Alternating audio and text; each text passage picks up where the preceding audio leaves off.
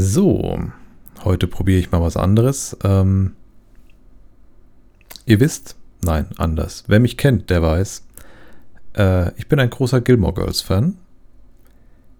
Und äh, es gibt dennoch viele, die diese Serie noch nicht geschaut haben. Und äh, damit ihr das entweder nicht müsst oder dennoch Bock habt, es zu tun, ähm, versuche ich euch diese Serie jetzt in wenigen Sekunden zusammenzufassen.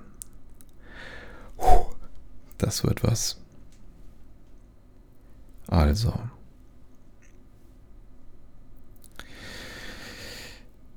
Ähm, alleinerziehende Mutter äh, trifft schlechte Entscheidungen, äh, Tochter will alles besser machen, macht die gleichen Fehler. Beide äh, vergnügen sich mit Jungs, die im Laufe der Story nicht gut für sie sind.